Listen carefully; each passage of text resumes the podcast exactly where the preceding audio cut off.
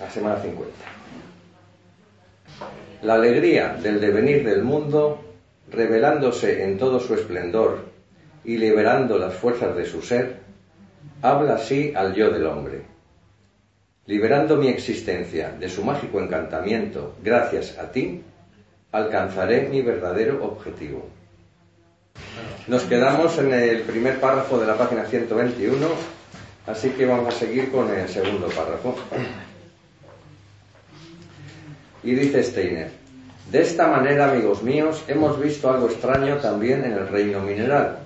Hoy hemos captado, como si dijéramos, a la luna como escenario donde un espíritu de la sabiduría domeña a Lucifer, porque hubo de crear un lugar desde donde fuera posible restablecer el equilibrio con la actividad luciférica.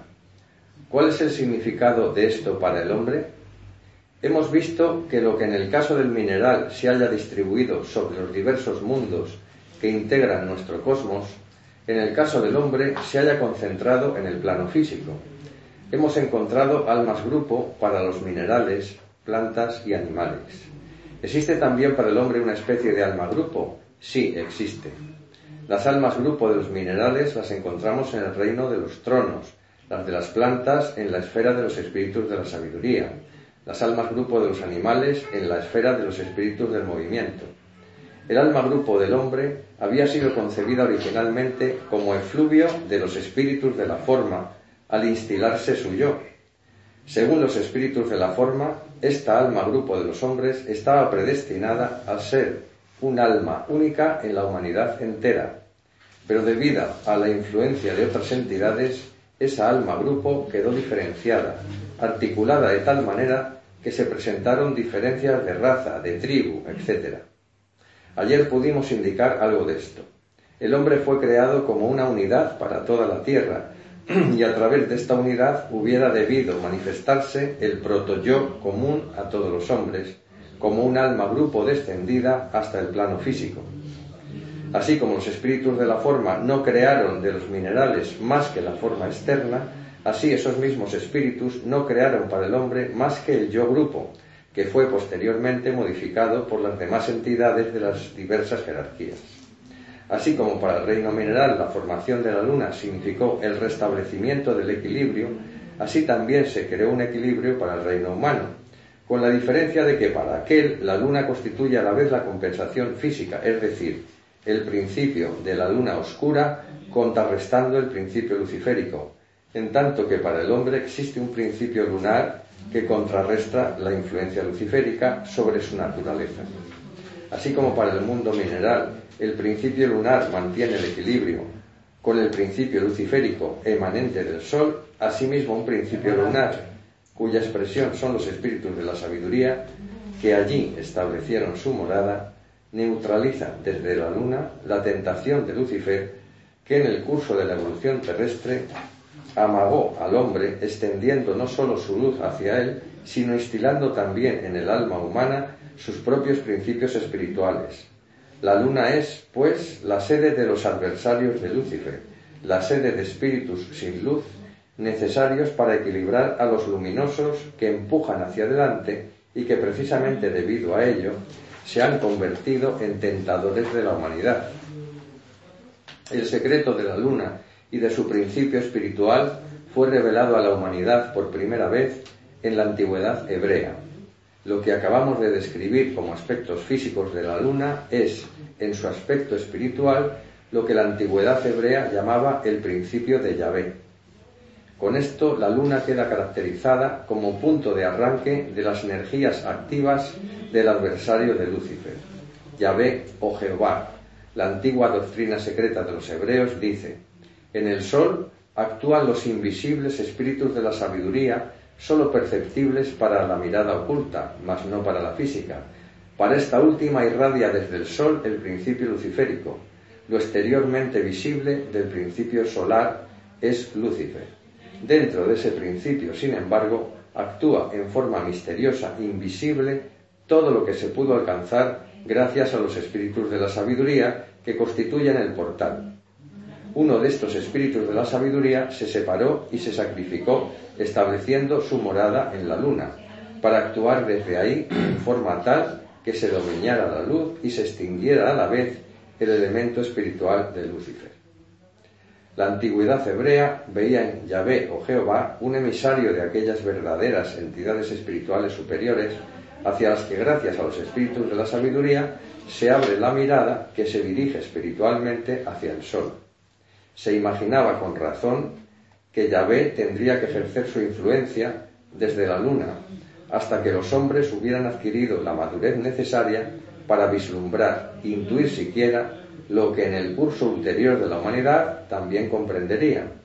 Esto es, que no sólo el elemento físico de Lucifer procede del Sol, sino también aquello para lo cual los espíritus de la sabiduría constituyen el portal.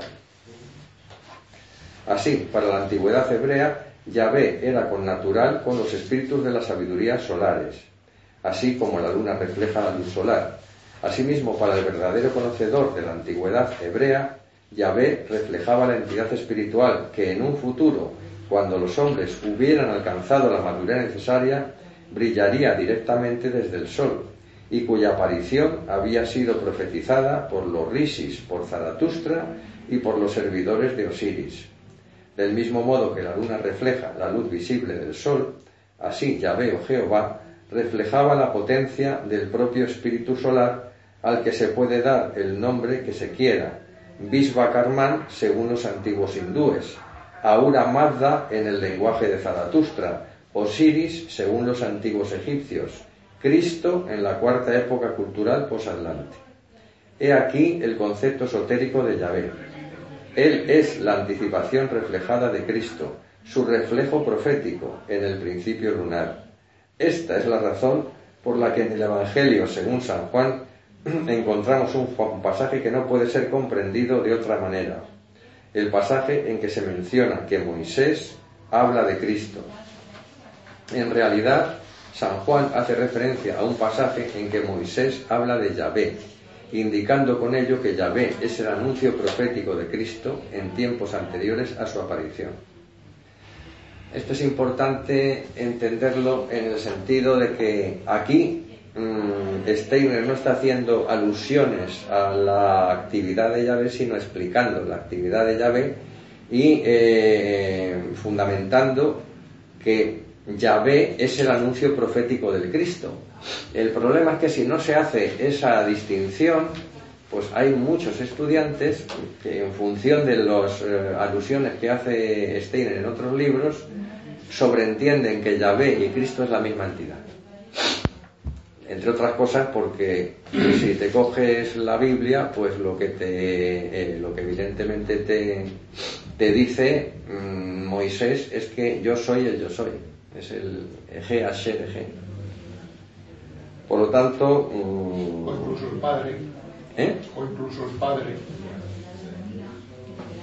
Sí, en algunos casos es, es el padre pero bueno, en, cualquier caso es algo que está relacionado con el Cristo, pero que tiene pues eh, una entidad similar o superior, lo cual para nada es un, instrumento del Cristo que tiene, como hemos visto, mm, dos misiones efectivamente muy importantes, que es la administración de las fuerzas de la sombra de la luna y por otra parte lo que es la fundación y el mantenimiento de la raza judía durante mil años para que puedan hacer Jesús de Belén y para que puedan hacer Jesús de Nazaret. Yo creo que ya lo hemos hablado en alguna ocasión. Muchas. No, me refiero a que el pueblo judío no tiene iniciados, tiene profetas, ¿no? Pero es llamativo es llamativo que fuera un pueblo tan cerrado, tan cerrado, porque en otros países, en otros países del mundo, pues, por ejemplo en Grecia, pues habría iniciados, ¿no? Es decir, que, que, estén tan cerrados a que el Cristo todavía no ha venido, pero bueno, sí, no sé si es que porque profetizado estaba profetizado y no sé a qué, qué señal necesitaban tener para, para confirmar que había venido, ¿no? Pero a otros iniciados de otros países se podrían haber, les podrían haber orientado perfectamente, ¿no? Porque, mm. vamos, se les ve, se les ve perfectamente instruidos en temas, en temas esotéricos, ¿no? Pero estás hablando del pasado o del, del presente. No, del pasado. Con el pueblo judío. No, no, o sea, en el pasado es que no, no, no logramos entender lo que es el pueblo judío. Me temo que no logramos entender eso. Eh, cuando Jehová establece con Abraham de Ur y se hace un pacto y en el sentido de que ti, de, ti descenderá un pueblo mm, que será más numeroso que las estrellas que se pueden contar en el cielo y todas esas cosas, lo que se está haciendo es un experimento, al fin y al cabo, que tiene que llegar a buen término, pero que tiene que estar aislado. Cuando yo digo aislado, no quiero decir en un, en un plan, bueno, me voy a quedar en mi casa cuatro días. No, no, aislado. ¿Por qué? Porque no puede tener ninguna influencia. ¿Y por qué, entre otras cosas, mm, Jehová dice del pueblo judío, es, sois un... Sí, sí, quítalo. Vamos a dejar que apague, porque si no, no podemos seguir. Vale. Entonces, eh, sois un pueblo de dura cerviz. ¿Por qué? Porque otra cosa no hará Jehová, pero mandar manda más que nadie. Y no manda con alusiones, manda con explicaciones. Entonces dice lo que tenéis que comer, cómo tenéis que dormir, cómo tenéis que levantaros, cómo tenéis que hacer vuestra higiene, qué es lo que tienen que hacer las, las, mujeres cuando tengan su periodo menstrual, a dónde se tienen que ir, cómo no pueden estar con sus maridos ni con nadie, cómo tiene que haber una segregación, a cuánto se tiene que vender el ganado, en fin, todo. Todo, absolutamente todo, precepto tras precepto. Y eso se hace por unos, unos buenos motivos y unas buenas razones. Pero lo que hay que tener en cuenta es que, como es normal, ese pueblo está rodeado de otros pueblos, de otras culturas y de otros dioses. Entonces, normalmente un pueblo abierto pues tiene influencias de esas culturas y de esos dioses y de esas tradiciones, en general, porque mujeres de un pueblo atraen a hombres de otro pueblo. Y al final acaba mezclándose y eso lo que genera es que también las costumbres se unan y se compartan y demás. Cosa que en este pueblo está excluido. Y cuando Jehová dice excluido, es excluido. No es que no me he enterado, no lo he entendido bien, creía que estabas de broma, estaba con el móvil encendido. No, no, no. Yo te he explicado las cosas y tú tienes, lo único que te queda no es pensar, meditarlo, el, no, no, no. Lo tuyo es una obligación de sumisión y de obediencia. Punto y final, hemos acabado. Me has desobedecido me has desobedecido, me has desobedecido, me has desobedecido, me has desobedecido, te aniquilo, te aniquilo, te aniquilo, te aniquilo. Ya está. Ahora, que me sois fieles y que me sois mm, obedientes y hacéis lo que yo os digo, y hay un pueblo que se atreve a acercarse, o tenéis que conquistar un pueblo y ese pueblo se resiste, no os preocupéis, porque voy a destruir a los hombres a las mujeres, a las bestias, y vosotros os encargaréis de salar la tierra para destruir también la posibilidad de que esa tierra dé un fruto. O sea, lo voy a hacer un desierto. Cualquier enemigo que tengáis, lo voy a derribar de vuestro entorno. A cambio tendréis que serme fieles siempre y sin peros. Luego, claro, para eso está David, para saltarse las cosas a la torera, para eso está Salomón, que en la vida es un poco exagerado. ¿Cuántas esposas tiene Salomón? Mil esposas. A mí me parece un derroche, a mí me parece una barbaridad. Entre otras cosas no tendría que, nada más que para darle los buenos días, ya no, no podría hacer otra cosa. Bueno, sea simbólico. Pero lo que está claro es que no se contentaban los judíos con sus consanguíneas, sino que, bueno, tenían otras aspiraciones. Y eso es uno de los problemas más grandes que tiene Yahvé, porque la sangre tiene que ser pura. Claro, lo que tenemos que entender de aquí, que todo lo que estamos contando de los componentes del pueblo judío no importa para nada si nos dejamos en el tintero que todo converge. Es como imaginaros todos los ríos del mundo diferentes del este, del oeste, que al final van a converger en un solo río y que tiene que desembocar en un mar. Es decir, todo se ha hecho para que finalmente estén dos mujeres que se llaman Marías, dos hombres que se llaman José, que van a tener a cada pareja un hijo que se llama Jesús. Uno va a nacer en Belén, otro va a nacer en Nazaret. Y para eso es para lo que se ha creado el pueblo judío. Entonces, no se trata de que es que tenemos que tener unos, unas comunicaciones unos con otros para comparar nuestro...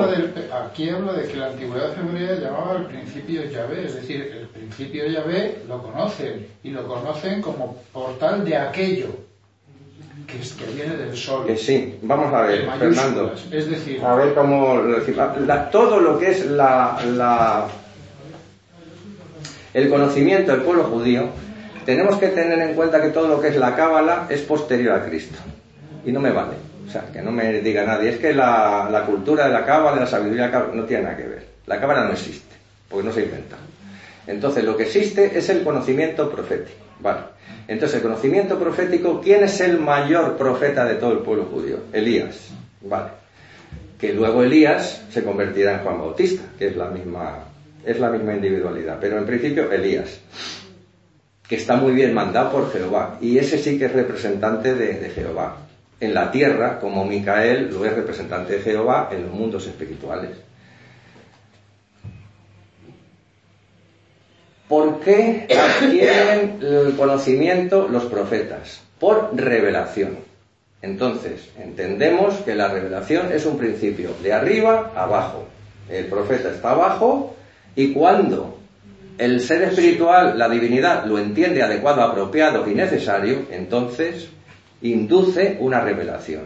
Ese profeta ya se encargará con su magisterio, que le ayudarán o lo tendrá de nacimiento, de enseñar y de propagar ese conocimiento. Pero no es un aprendizaje iniciático, no está en un templo de misterios y no puede estar cambiando impresiones con sus colegas. Entre otras cosas, porque me imagino, no estoy muy seguro, no lo puedo afirmar completamente, pero por lo que yo entiendo, imagino que los eh, iniciados de unos misterios serían bastante celosos de compartir sus conocimientos con los iniciados de otros misterios diferentes, de otros pueblos. Con lo cual yo creo que cada uno preservaba lo suyo. Hay que tener en cuenta que la diferencia de razas, la diferencia de pueblos, la diferencia de territorios, hace dos o tres mil años era importantísimo. Ahora ya no. Ya no es, al, contrario, lo que tenemos que hacer es una globalización del de contenido pero claro, y lo vemos Probablemente siendo celosos en el mantenimiento de la pureza de la sangre, pues también lo fueran en el mantenimiento de los conocimientos. Claro. Entonces la pregunta correcta es, ¿por qué al pueblo judío se le tiene sin la profecía de la venida de, de, Cristo? ¿De qué ha venido Cristo? ¿Por qué se le... Hay un, hay un, primero, porque ellos no hablan de Cristo, ellos hablan del Mesías. Y entonces la cuestión es cuándo va a venir el Mesías. Y cuando nosotros estamos viendo si ellos lo reconocen o no lo reconocen, resulta que es en el tiempo de Jesús. Porque hay algunos que sí le reconocen. Porque no estamos viendo, no estamos viendo que, a ver, que antes de, que venga Jesús, cómo lo han reconocido, no. Le estamos viendo y estamos analizando cómo reacciona el pueblo judío hace dos mil años en relación a la venida del Mesías. Vale, pues es muy fácil ellos saben de quién proceden y saben cómo tienen que proceder respecto al comportamiento espiritual.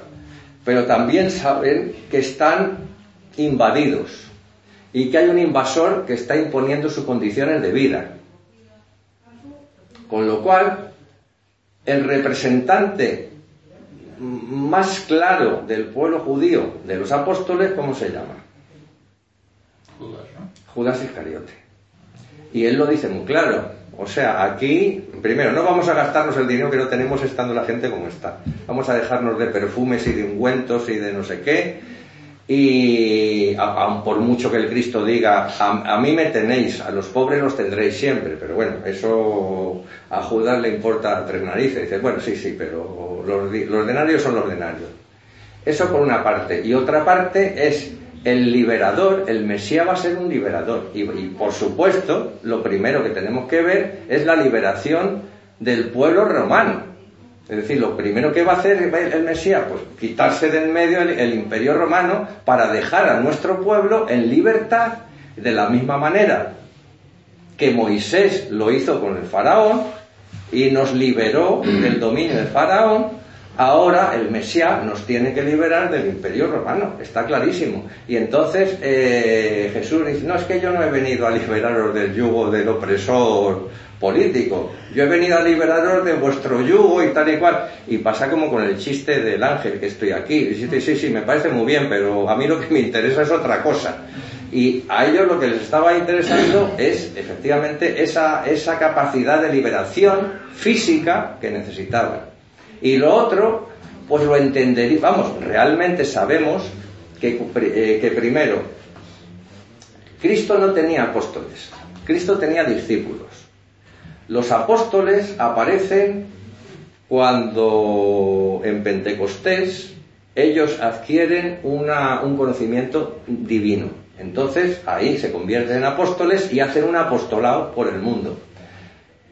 Y es el momento en que pueden hacer un apostolado sobre algo que conocen.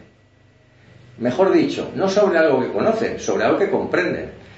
Porque los discípulos conocían a Jesús y convivieron con, con Jesús durante tres años. Por lo tanto, conocerle le conocían.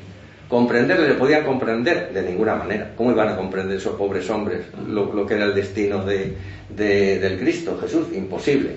en la línea de lo que estás contando de la opresión romana, la única explicación que se me ocurre es que efectivamente los, los eh, principales sacerdotes judíos son incapaces de darse cuenta de que viviendo, esperando el Mesías para la liberación del pueblo, se confunden a, que lo que realmente tiene que venir es alguien que traiga un principio universal que no es ¿Y cómo va a reconocer un principio universal el pueblo judío que ha sido criado para ser cerrado? Si llegan a reconocerlo, lo agarran y no lo sueltan. Esa es la única explicación. Tenían que soltarlo para expandirlo, no, no Pero los sumos sacerdotes y todo esto no es que no llegaran a cartar. ¿Qué les llama el Cristo a su cara?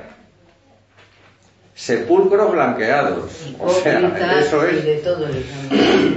Me acuerdo que una de las pocas veces que vino Pedro a, Madrid, pues me parece que escogió un. Sencillamente cogió la Biblia y, me parece que leyó el Evangelio de San Mateo correspondiente a ese pasaje. Y no hizo más cosas, se ponían las pelos como escarpias a las personas que lo estaban escuchando. Porque claro, es decir, estás enfrente de todo eh, eh, el Sanedrín, de todos los representantes de la ley mosaica o de la, ley judía, y les estás poniendo a parir que nosotros, vamos, un color se les va y el otro se les viene.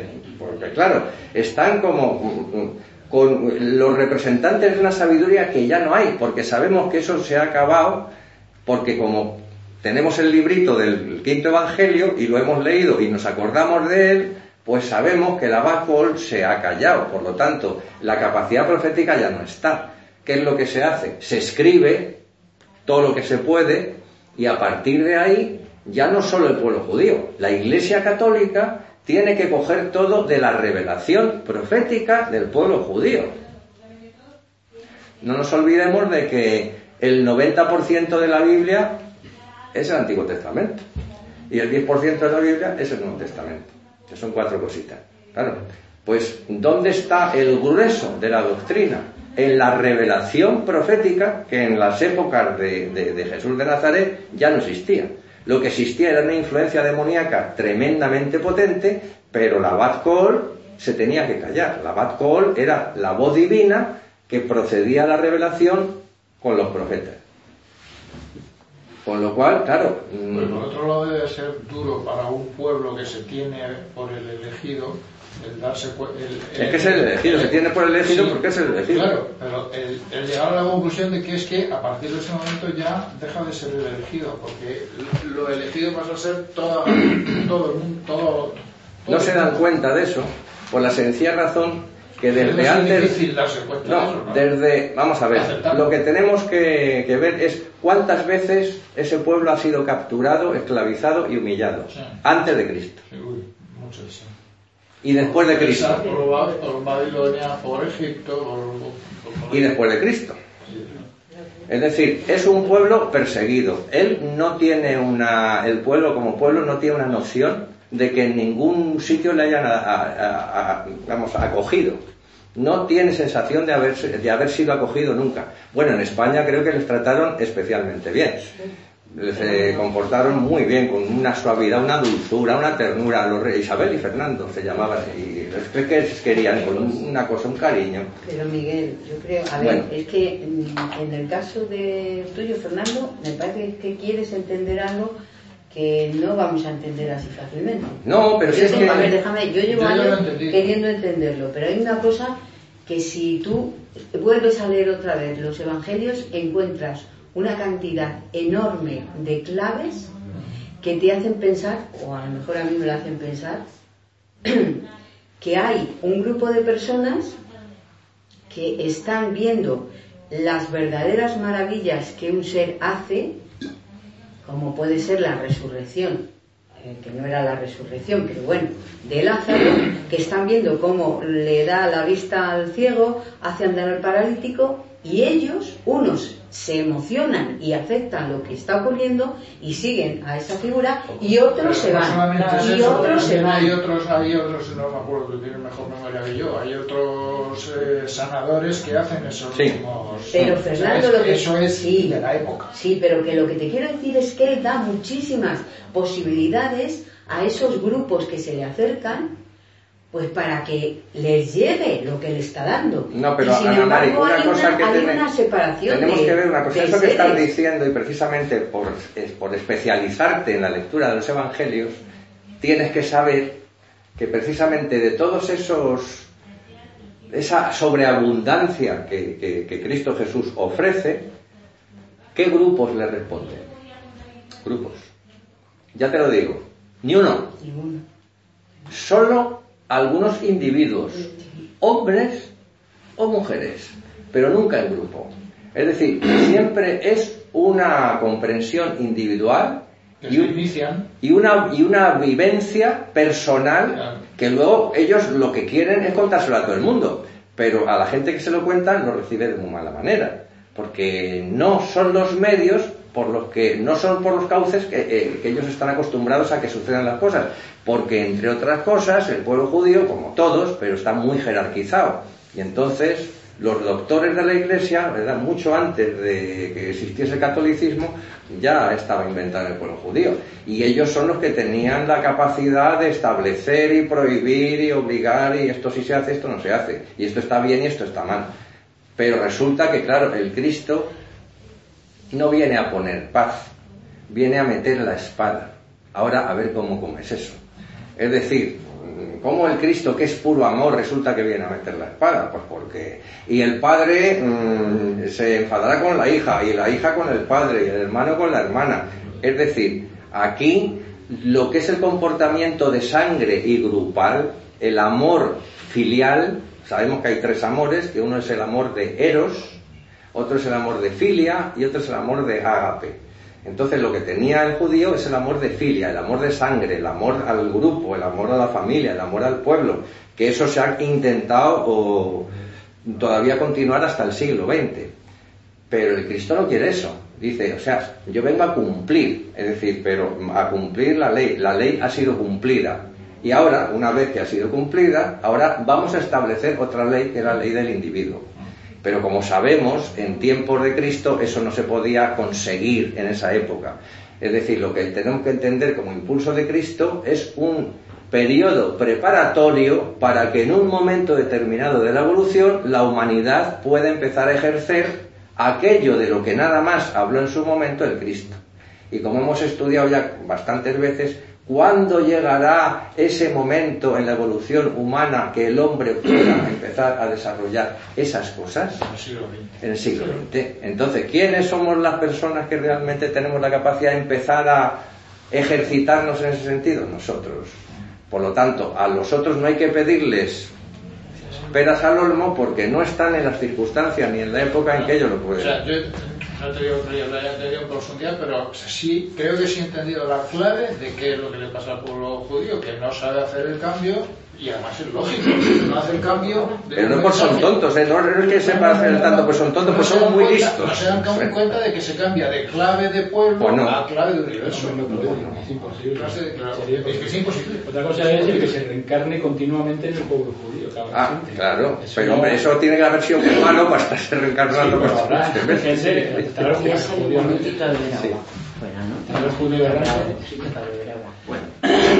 Yo no sin entender en el momento actual que un pueblo tan inteligente, porque son súper inteligentes. Pero son gente que no ha conseguido separarse del que se reencarna ahí. Es que no están mirando separarse. Hacia abajo. Sí, pero ahí, se mezcla, pero ahí se mezcla una cosa que creo que es importante y que les tiene de alguna manera atrapados. Y es que es un pueblo muy especializado en funcionar muy bien en la materia. Pues eso les pasaba en la, época, de en la época de Jesús. Claro, desapegarse de eso a lo largo del futuro les resulta dificilísimo. Miraban hacia abajo, no hacen caso a Juan. Cambiar, transformados, para nada, no quieren. No quieren y además les molesta y cuando se, las leyes que ellos están siguiendo... Creo que tiene que ver hasta seis veces que se tienen que reencarnar para ya estar perdidos, ¿no? Es lo mismo. Eso lo he leído en algún sitio. Sí, sí, sí, Cuando no eres capaz de salir de, de una especie de raza por, ah, y, pero, vuelves, hombre, y vuelves, y no sé si eso será la, la perdición. de perdición. Llega un punto en el, llega un punto en el que ya no sabes. Hay, es, que, es que hay muchas versiones de todas estas cosas. Igual que dicen, todos los caminos conducen a Roma. Vale, pues ¿y cuántos caminos hay? Doce. Pues eso se, se llama los doce senderos de la perdición. Con lo cual, eh, vamos a ver, Sí, porque hay 12 maneras diferentes de perderte, sí. Pero bueno, mm, yo entiendo también esa perdición, pero eso es una cuestión personal mía, no es de Steiner, ni lo puedo dar referencias de libros, ni para nada. Que habrá perdiciones temporales y luego otra perdición que será eterna. Entonces yo creo que nosotros tenemos la capacidad de perdernos y alejarnos, pero como sabemos que luego va a haber otros periodos de una posible recuperación, estaremos en esos posibles periodos de recuperación eh, durante bastante tiempo dentro del Manvantara de la Tierra, dentro del Manvantara de Júpiter y del de Venus. O sea que cuando dice, tiempo tenemos. Cuando dice Ana Marino, pero nosotros no es cuando hay que decirle que no se puede decir de este agua no bebe. Y este cura no me padre. Pocas veces digo yo que no, ¿eh? Pocas veces, sobre todo en los tiempos que queremos. Bueno, otra cosa es para, para animar, pero vamos, más quisiera tener esa seguridad. Madre mía. Bueno, pero más o menos. Sí, sí, para mí ha quedado clarísimo.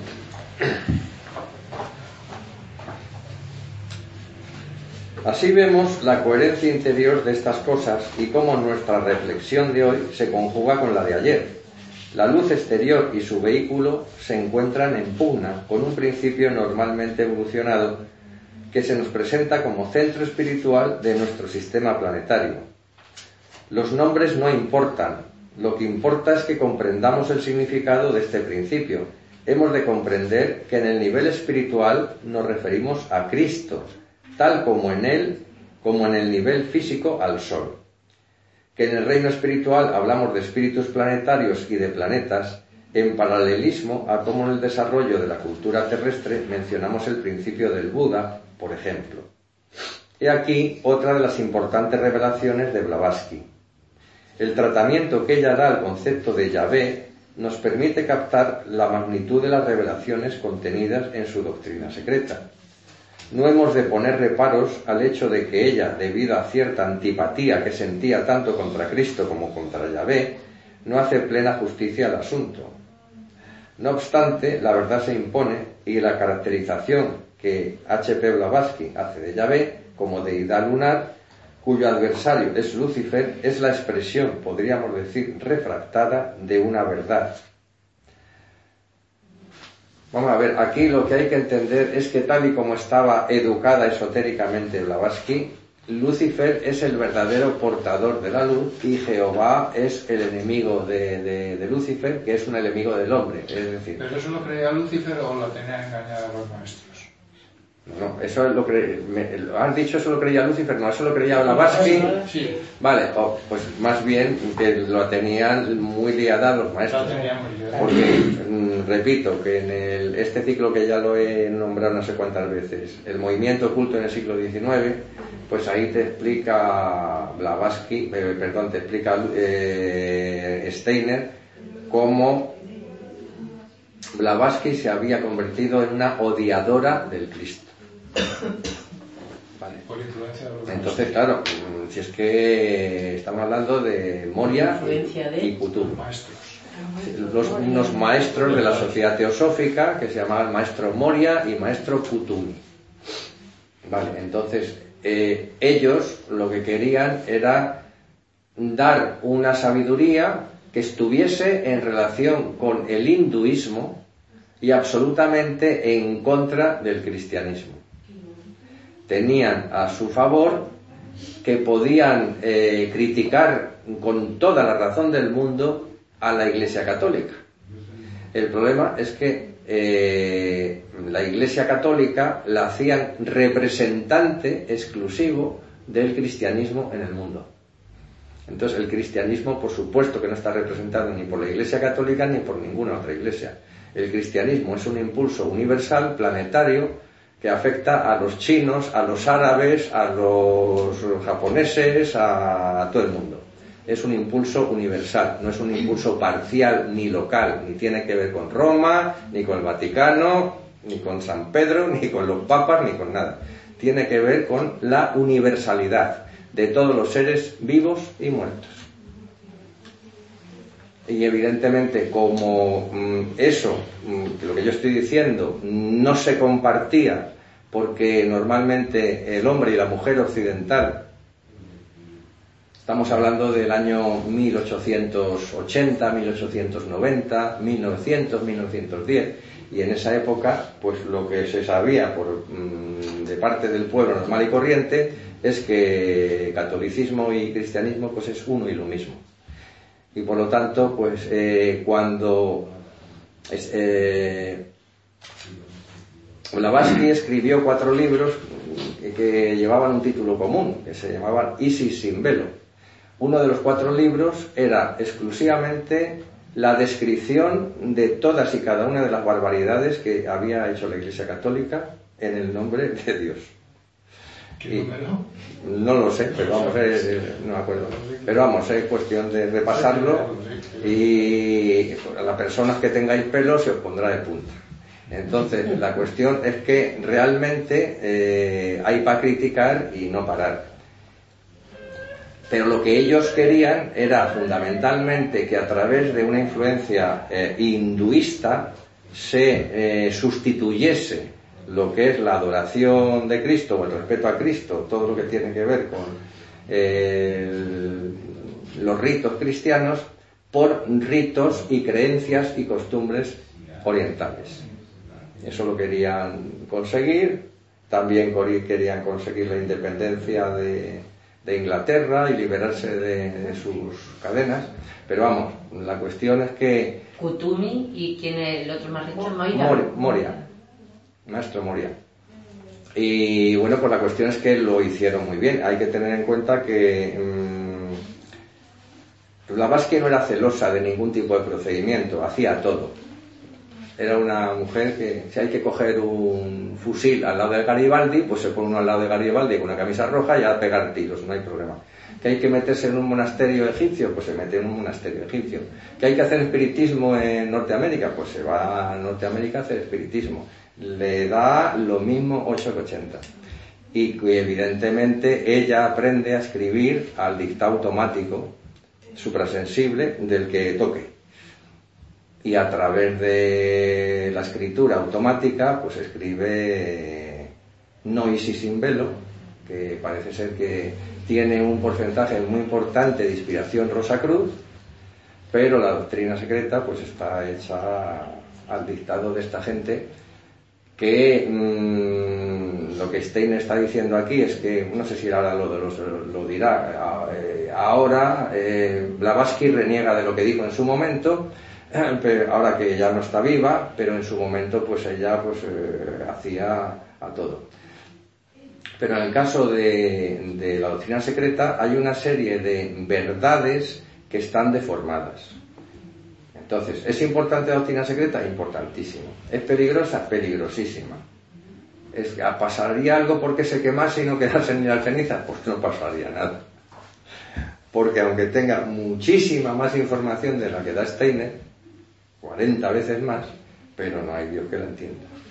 Ni que, igual que este hombre hace todo lo posible porque nosotros demos vueltas a las cosas y comprendamos un pensamiento y nos vayamos a casa con un pensamiento comprendido, en la teosofía hay muchísimos conceptos que simplemente se nombran, pero que no tienen ningún significado, a pesar del diccionario que tiene ella, que también hizo un diccionario extensísimo, pero que... El glosario teosófico. El glosario teosófico, pero que no, no puede penetrar realmente como, penetre, como penetra Rufestein en cada cosa. Por lo tanto, se queda en una presentación nominal para la mayoría de los teósofos y no tiene otra diferencia de culto de adoración de parroquia que el católico normal.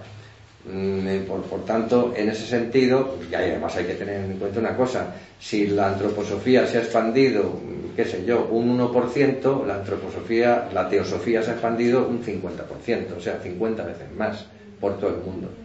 Y mientras que la antroposofía ha sido una cosa que ha estado criticada y negada, pues la teosofía ha formado parte del conocimiento de los intelectuales de, principio del siglo XX en la década de los años 10, de los años 20, de los años 30, en prácticamente toda Europa. Es decir, la teosofía se ha extendido muchísimo, mientras que la antroposofía no, es mucho más restringida. Es decir, la teosofía es mucho más adorable en el sentido literal. Es adorable, mientras que la antroposofía no es adorable en ningún sentido. Y perdón, ¿y en Inglaterra entonces? Eh, También. ¿Qué pasó? Uy, en Inglaterra, pues en Inglaterra pasó que la señora Besant pues quería de alguna manera instituir a un chiquillo que había adoptado y que había educado, que se llama le llamaban Krishnamurti, y quería presentarle al mundo como la segunda reencarnación de la venida del Cristo. El Krishnamurti que conocemos de la India.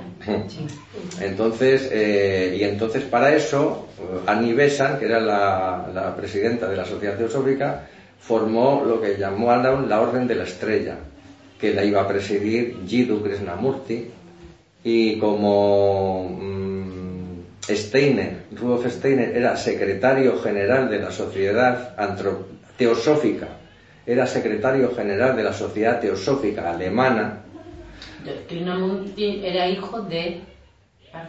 No, era un niño que adoptó, ah, que adoptaron, que adoptaron Annie Besant y también de alguna manera como su tutor mmm, eh, ¿Y Tomás Moro?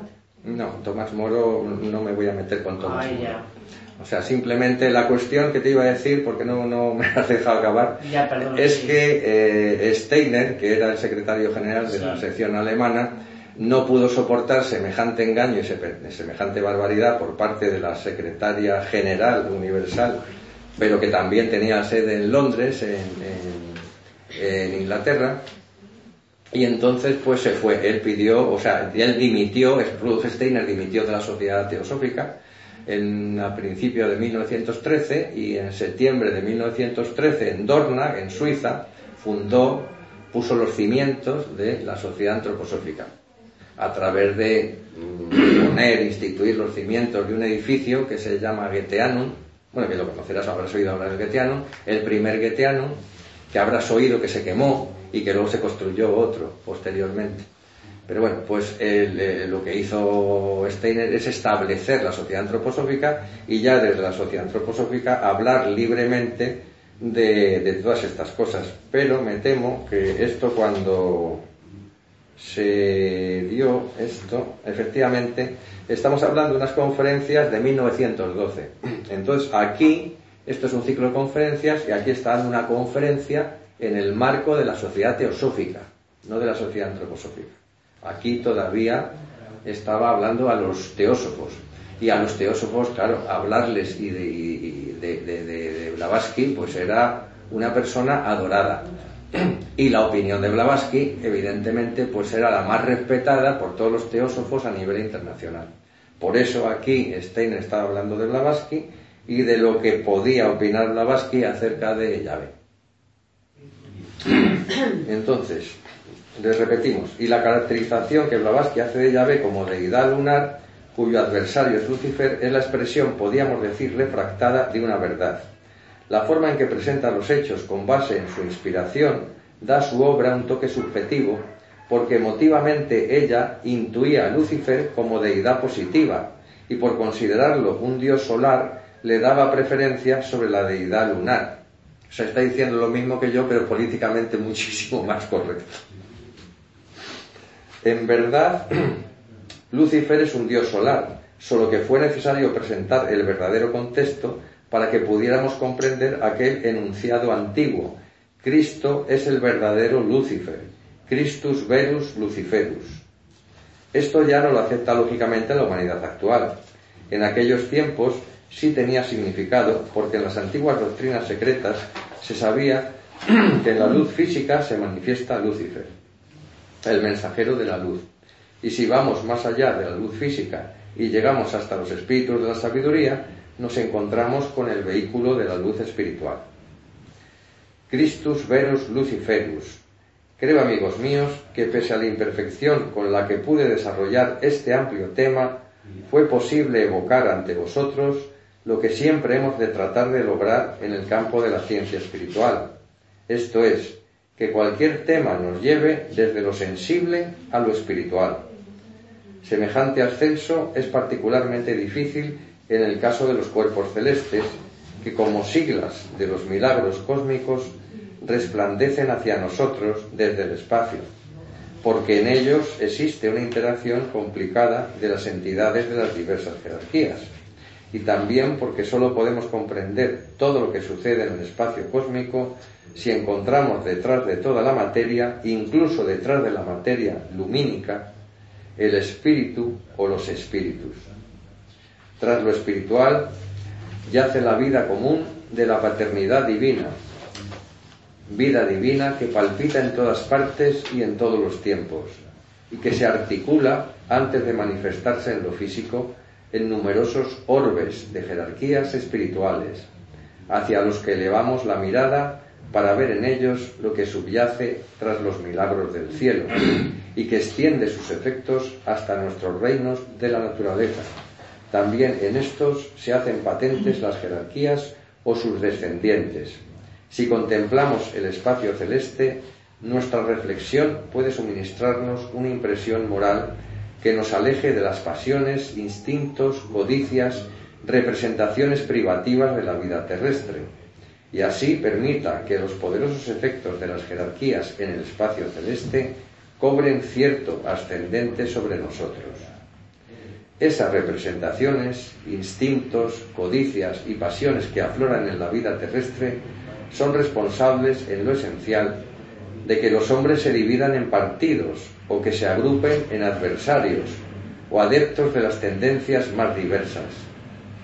En un sentido moral superior, llegamos a la libertad si por algunos momentos siquiera nos desprendemos de lo terrenal y contemplamos los orbes de los espíritus cósmicos, sobreponiéndonos así a lo que normalmente interviene en nuestros instintos egoístas únicas causas de todas las pugnas y nimiedades terrestres. De ahí que el medio más seguro para alcanzar los altos ideales de la vida antroposófica consiste en elevar la mirada de vez en cuando hacia los mundos ideales y sus guías y directores espirituales, las jerarquías. Si en esas alturas escudriñamos las corrientes culturales y el significado de los espíritus inspiradores de las religiones y de los prohombres de la sabiduría humana, tal como tratamos de hacerlo ayer y hoy, se extingue en nosotros el instinto de pelea que caracteriza a todo partidario de los diversos sistemas. No nos adherimos a nombres, ni tampoco a grupos confesionales particulares. Si los hombres buscan sus conocimientos en esa región accesible a la mirada de todos y donde se hallan conocimientos comunes, conocimientos que unen y no escinden, si realmente avanzan hacia el lenguaje celeste que enuncia el significado de los diversos fundadores de religiones e inspiradores de la humanidad, entonces podrá actualizarse el ideal científico espiritual de una apreciación tolerante e imparcial de todas las religiones y concepciones del mundo. Si los hombres, en vez de monopolizar para un grupo tal o cual exponente de corrientes religiosas o culturales, buscaran los orígenes de estos exponentes en el espacio cósmico, cesaría toda actitud de pugna. En este sentido, nuestras reflexiones pueden cobrar un gran significado moral, ya que aportan paz y armonía a muchas esferas de la vida humana, que normalmente se caracterizan por su discordia y falta de armonía.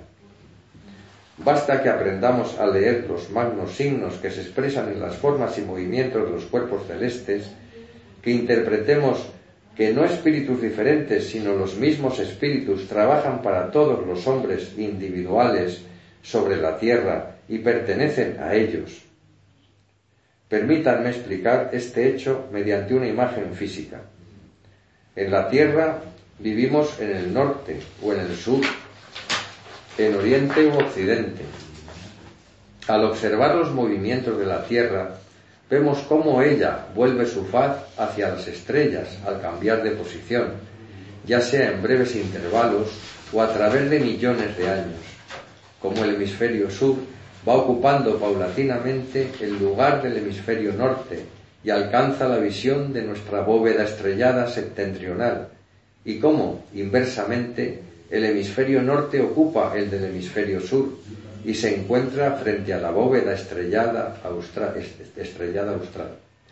Así como la Tierra, en el decurso de los tiempos, torna su faz en sucesión hacia todas las estrellas que resplandecen hacia nosotros desde el espacio universal, así también la humanidad, por los ideales de la ciencia espiritual, ha de aprender a contemplar sin prejuicios todo lo que espiritualmente nos hable desde el espacio cósmico, no por sentimental insistencia en el amor y la paz, sino por la contemplación positiva de los hechos.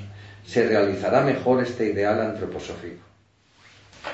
De una manera real, adquiriremos la paz y el amor si trascendemos las preocupaciones de nuestra tierra dividida por razas, naciones, religiones, elevando la mirada hacia y aprendiendo a comprender los mundos siderales donde los espíritus hablan un solo lenguaje para todas las almas humanas, para todo corazón humano, a través de todos los tiempos y todas las eternidades.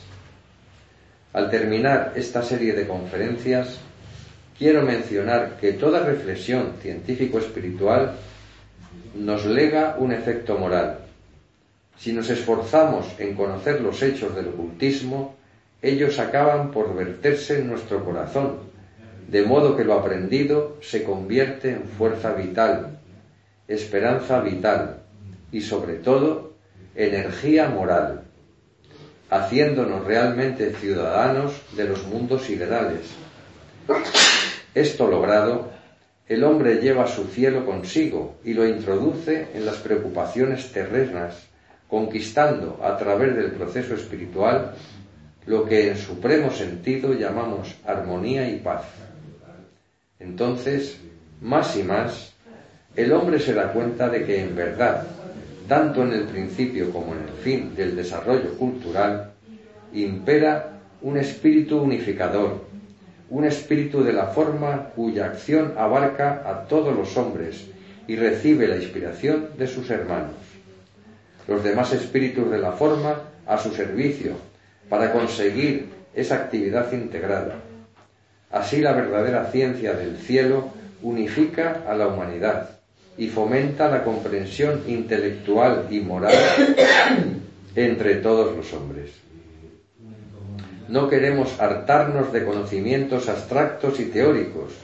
Queremos que toda reflexión se convierta para nosotros al mismo tiempo en manantial de energías y sobre todo de energías morales. Entonces, todas las ramas del saber humano, incluso las aparentemente más distantes, nos ayudarán a seguir las metas e ideales de la ciencia espiritual. Con estas palabras, que deseo sinteticen con un matiz emotivo el espíritu y la actitud de estas conferencias, quiero cerrar, mis queridos amigos, este ciclo de conferencias.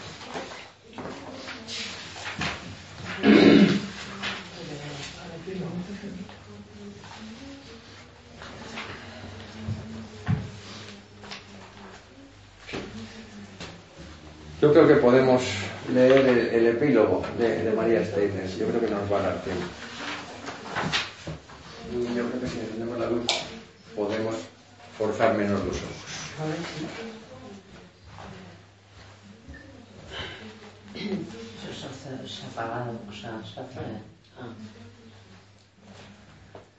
Las líneas que se antepusieron como aclaración a este ciclo de conferencias se aplican a este de un modo muy especial, ya que estas conferencias llevan al oyente a las regiones que se encuentran más distantes del pensar humano, a las esferas de la actividad jerárquica, regiones que aprendemos mejor a comprender instintivamente gracias a la constante referencia de las analogías que existen en el microcosmos. Si quieres conocerte a ti mismo, mira el mundo exterior hacia todos lados, si quieres conocer el mundo, contempla tu propio corazón.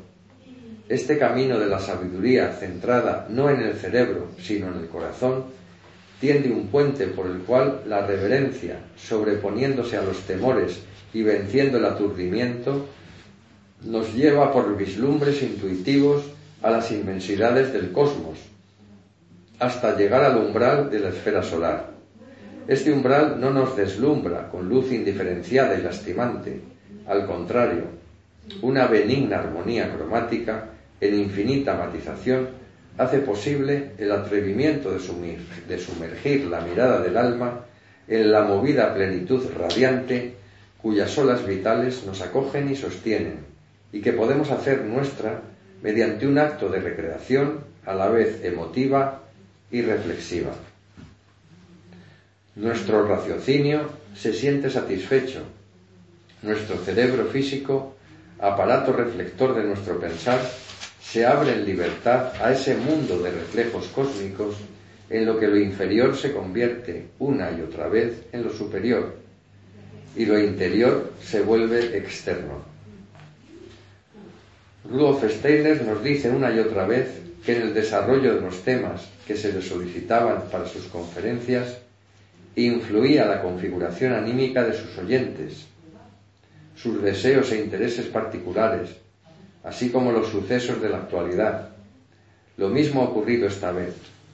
En un país como Finlandia, donde hasta la fecha se han conservado restos de la clarividencia atávica, donde con seriedad absoluta se comenta la ayuda de los duendes en la labor campesina, donde ancianos venerables relatan sus experiencias en el reino del Júmala, donde toda la superficie de la tierra, excepto cuando la cubre el níveo manto invernal, germina y brota con pujante frescura. En ese país, digo, es condición natural que los hombres quieran penetrar más profundamente las energías cósmicas desplegadas en los reinos de la naturaleza y deseen conocer la relación que guarda con los cuerpos celestes no solamente el lenguaje silencioso de la verde alfombra de la tierra, de las flores y de los árboles, sino también lo que el inefable, en inefable variedad nos transmite su resplandor de estrellas, desde los filigranados cristales de los copos de nieve. En la comarca septentrional, los magos lapones conservan un saber ignoto y manipulan no pocas fuerzas misteriosas la Finlandia civilizada y moderna no puede hacer caso omiso de esa beta que impregna su poesía nacional en forma tan lapidaria. Todo ello clama por una honda comprensión. En el país de los millares de lagos se está más cerca de las corrientes etéreas del cosmos, más ávido de sumergirse en ellas. Rudolf Steiner fue llamado a Finlandia por quienes le habían reconocido como el maestro esotérico de mayor categoría en Occidente. Esta invitación coincidió con el momento en que muchas mentes se hallaban estremecidas por lo que procedente de Adyar, centro teosófico de orientación hindú, intentó infiltrarse en el movimiento espiritualista europeo como doctrina pseudocristiana. es lo que está comentando Miguel antes. Falsificando de esta manera su contenido genuino y desvirtuándolo en sus metas intrínsecas. El movimiento Estrella de Oriente quiso imponerse y sus propagandistas, al verse repudiados, operaron tergiversando la verdad y culpando de intolerantes a quienes se defendían. Al final de las últimas dos conferencias que integran el presente libro, se alude a este momento significativo en el curso del movimiento espiritual de la vuelta del siglo. En esta alusión se mezcla una modo de despedida de los amigos que todavía habían menester de esas palabras de esclarecimiento.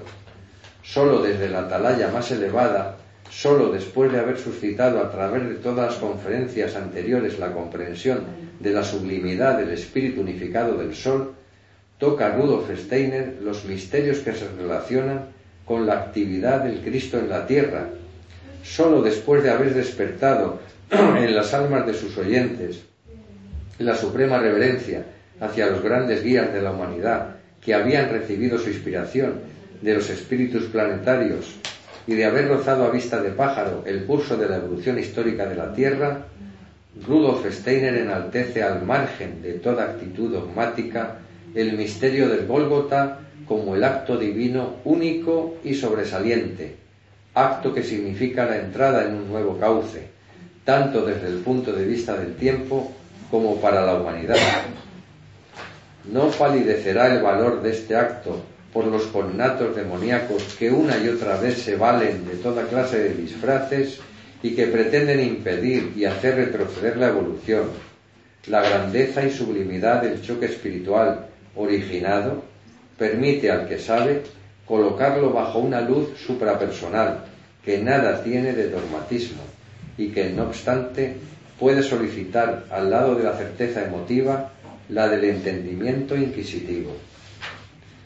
De no haber existido esa circunstancia agravante de la que resultaron necesidades cognoscitivas para los que participaron en el curso, el remate del ciclo habría sido otro. Por fidelidad objetiva hemos de conservarlo en la forma que hubo de dárselo en aquel entonces, si bien la posteridad ya no tiene nada en común con aquellos eventos propios de una marca histórica ya trascendida. La misión de Rudolf Steiner fue superarlos y presentar ante el mundo el verdadero aspecto de la entidad Cristo. El genio poético de Christian Morgenstern creó un poema digno eco de estas conferencias. Demasiado enfermo para arriesgarse en el viaje por entre las masas heladas de las bahías bálticas, nos legó, después de la lectura de la transcripción del ciclo de Helsingfors, las siguientes palabras memoriales perennes. Hacia la belleza nos conduce tu obra, pues belleza al fin es lo que a través de todas sus revelaciones estamos recibiendo.